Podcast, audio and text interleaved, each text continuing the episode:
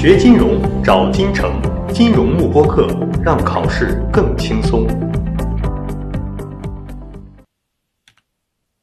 好，然后我们来看一下第二大准则里面的第二个细则，也就是 market manipulation 啊，市场操纵。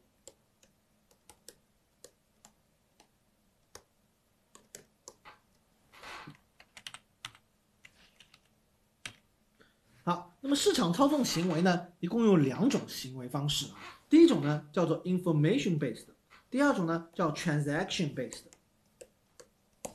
第一种呢叫基于信息的，对吧？所所谓的基于信息呢，其实是 dissemination of false or misleading information，就散播一些假消息了，去误导市场参与者，这种呢叫做 information based。那么第二种呢叫做这个 transaction based。是基于交易的，也就是说，我去通过干扰价格制定的机制。什么叫干扰价格制定机制啊？因为如果是这个价格机制里面说，市场上现在很多人都在买这个股票，那么这个股价是不是就会上升啊？如果很多人都在卖这个股票，那么这个股价是不是就会下跌啊？这就是干扰价格，就这就是价格制定的机制。那么怎么去干扰呢？很简单，比如说我作为一个分析师，我手里面是不是有很多的客户？我很多客户里面，说明我有很多的账户，每个客户是不是有他有单独的一个账户啊？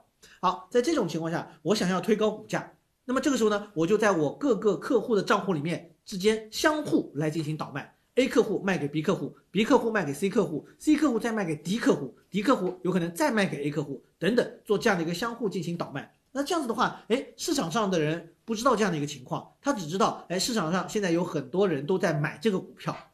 啊，都在买这个股票，那么这个股票价格是不是就会推高啊？好，这个时候基金经理就可以在高位把这个股票进行减持，是不是就可以获利了？这种呢就叫做 transaction based，没问题。所以这个是我们两种啊，两种这样的一个市场操纵的两种行为。那么在其实实务当中呢，其实这两种往往是结合在一起的。我们在题目当中也会看到很多呢都是结合在一起的。比如说，他现在呢有一只股票，基金经理有一只 A 股票。